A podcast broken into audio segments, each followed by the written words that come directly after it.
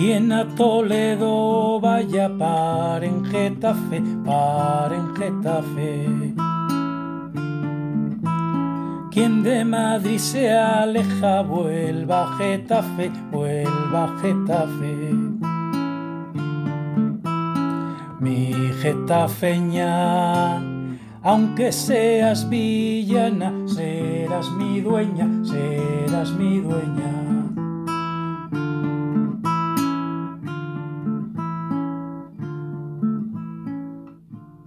Buenos días, padre. Y felices Pascuas. Felices Pascuas, hija. ¿A rezar venís? Eso siempre, padre, pero quería además ofrecerme para la recolecta de limosnas para los pobres. Toda ayuda es bien recibida, hija. Os lo agradezco. ¿Cómo van las obras? De a pocos, ya sabéis. Pero poco importa en la casa de Dios una piedra más, una piedra menos. ¿Descansan hoy los canteros por ser la noche buena? No me habléis de canteros, que estoy afanado en la procura de unas nuevas manos, ahora que Juan se ha marchado. Juan de Úbeda. El mismo. Partió hará un par de días a tierras andaluzas a ver si llega a celebrar las fiestas con la esposa e hijas que allí dejó.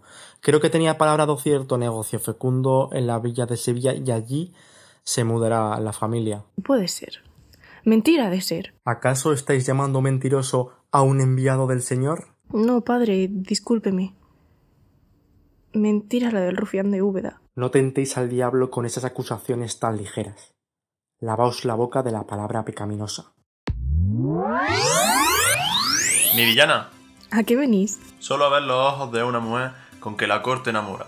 Darme luz para poder miraros. Ya andáis con lisonjas. Bella Catalina, alza la cara con esa belleza clara como fuente limpia y pura. Ya sabéis que no podéis estar aquí. Que os vayáis a la posada, os ruego. Yo os enviaré a decir por dónde podéis hallarme. Me falta la paciencia cuando pienso en volver a estrecharos entre mis brazos.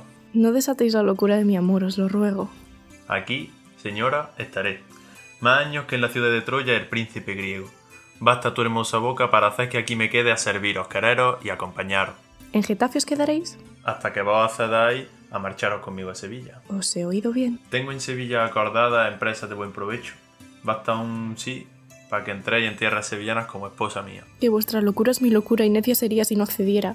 Al nuevo mundo iría con vos si falta hiciese. Sevilla bien te refina, Catalina. Sevilla bien te refina, amor mío. Navidad de 1565. Después del duro año llega el invierno y con ello la Navidad a Getafe. En las casas y en aquestas calles el ambiente invita a celebrar y a disfrutar de tan señaladas fechas y si se puede en buena compañía. Quedan ya lejos los días de verano que han dejado paso a las noches cerradas del invierno. Los vecinos llenan las posadas y sus casas resguardándose del frío. Comparten historias y aventuras de aquesta época que se han sucedido durante el año. En las calles y en las plazas se observa el gentío de Getafe que quiere dejar atrás tan funesto año que ha acontecido. Los zagales corretean por las callejuelas del lugar dejando una típica estampa de tan especiales fechas. Por otra parte, en el Hospital de San José se suceden las horas preparando las viandas que se cocinan a fuego lento y con mucho esmero para la celebración de la noche del 24 de diciembre. ¿Qué, Catalina? ¿Vendrá pues vuestro don Juan? No sabéis cuán apenada estoy. Se ha marchado sin mí, sin decir una palabra, siquiera sin despedirse. Viene a decirme el párroco de la Madalena que esposa y hasta hijos tiene allá en Úbeda. ¿Qué? Uf, ¿Maldito adulador? Recordad que os dije que anduvisteis con tiento. Bueno, no es momento ahora ya de advertiros. Tarde es. Al menos mantenéis vuestra honra y aunque triste estéis, bien podréis encontrar otra vez el amor con alguien más apropiado para vos. ¡Ay de mí, María! No quise decíroslo porque sabía que me reprenderíais y temía que se lo dijeseis a padre, pero ya no sé qué hacer. De- ¿Decidme el qué? No, no, no. Decidme que no. Él me prometió casamiento. Me prometió que partiríamos juntos a Sevilla y tendríamos una nueva vida. Seríamos una familia, tendríamos muchos retoños. Soñaba con esa vida y... Oh, qué diestro era de decir amores y mirar con alma y ojos socarrones. No pude evitarlo, hermana, y como nos casaríamos pronto, no temí que nadie lo supiese, ni quedarme encinta. ¿Catalina?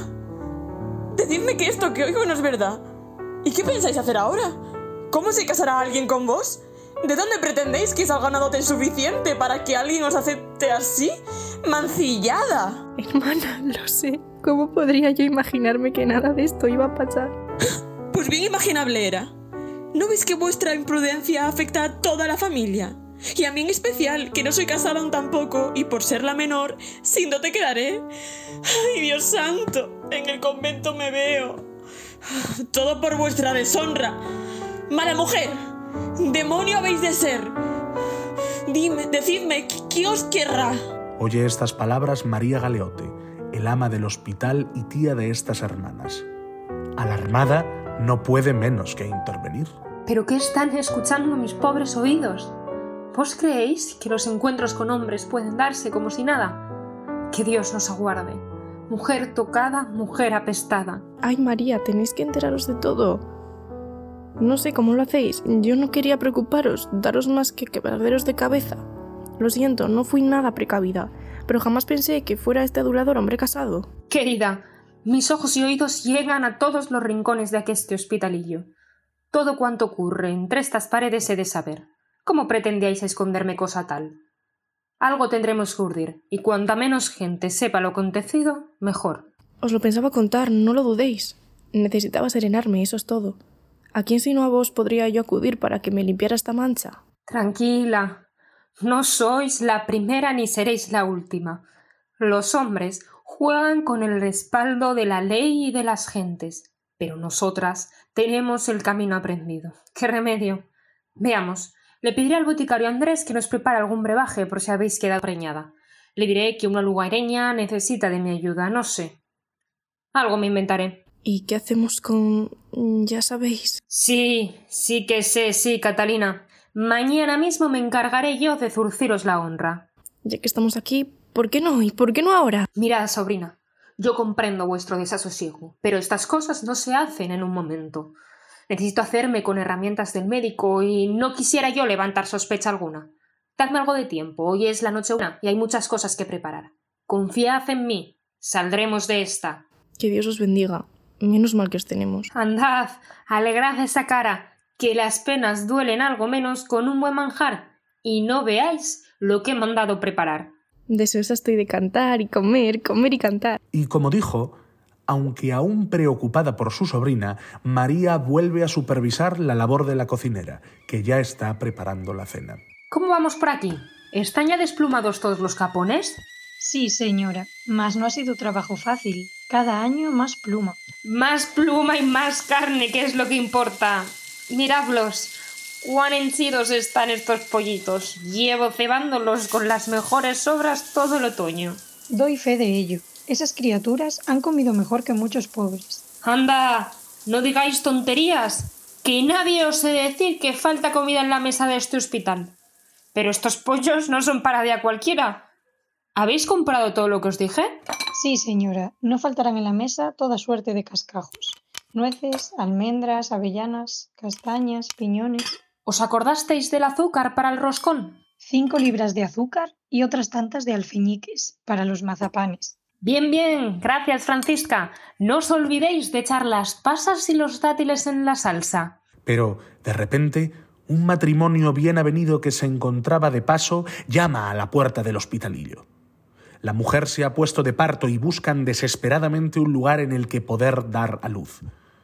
María Galeote los recibe en la entrada. Buenos días. ¿Qué les trae por aquí? Buenos días. Mi mujer tiene grandes dolores. Creemos que el niño está a punto de asomar la cabeza. ¿Podríamos pasar? Nuestra casa lejos queda, y viendo cómo se encuentra, no vemos manera de llegar a ella. ¡Santo cielo! ¡Pasen, pasen! No se queden ahí. Tenemos todas las habitaciones ocupadas. Este es un hospital para mendigos, pero en el establo podríamos atenderla. No se preocupen. Sentimos tener que molestaros un día como hoy. No os preocupéis. Un día como hoy nació Jesús. Tomémonos esto como un regalo. Jesús lo llamaremos si es varón, María como su madre si es mujer. Vayamos hacia el establo. Avisaré ahora al médico. Y tras un parto no poco costoso, nació un varón que, como prometieron, llamóse Jesús, como el niño Dios. Los hortelanos de las tierras del hospital acercáronse y, como los pastores, llevaron sus ofrendas para atender a la bienaventurada familia en un día tan especial. Con la cena ya lista, la recién formada familia, los campesinos y todas las gentes del hospital reuniéronse juntos para celebrar el nacimiento del Señor. Sentaos, sentaos todos, ya está lista la mesa. Es hora de honrar la venida de nuestro niño Dios y dar homenaje también a estos cuerpos terrenales. Señora, si me lo permitís, yo tengo esta guitarra con la que a veces toco a cuestas calles y podría improvisar un cantar para amenizar la cena. Por supuesto, anímese. Es día de celebración. La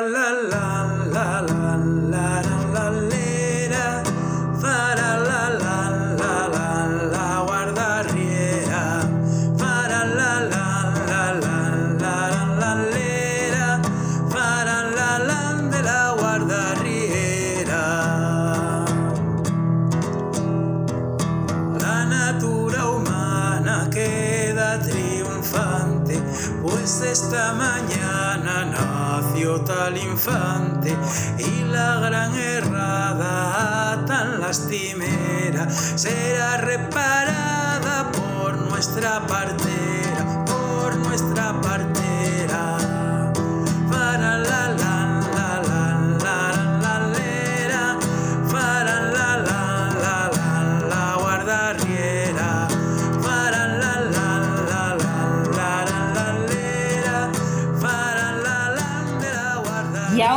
Bebamos y celebremos. Viva el vino y viva aqueste hospital. Fala, fala, cantad conmigo. Jesús con el administrador. Estos clérigos como espinan siempre el codo. María, que la ebriedad es felicidad en tiempos de Pascua. Vamos, cantad conmigo. Fa la la la la la, fa la la lera, fa la la la la la la guardarriera. Falalalan, falan, falalera. Falalalan, falan, la guardiera. Getafe 16 os desea unas felices fiestas.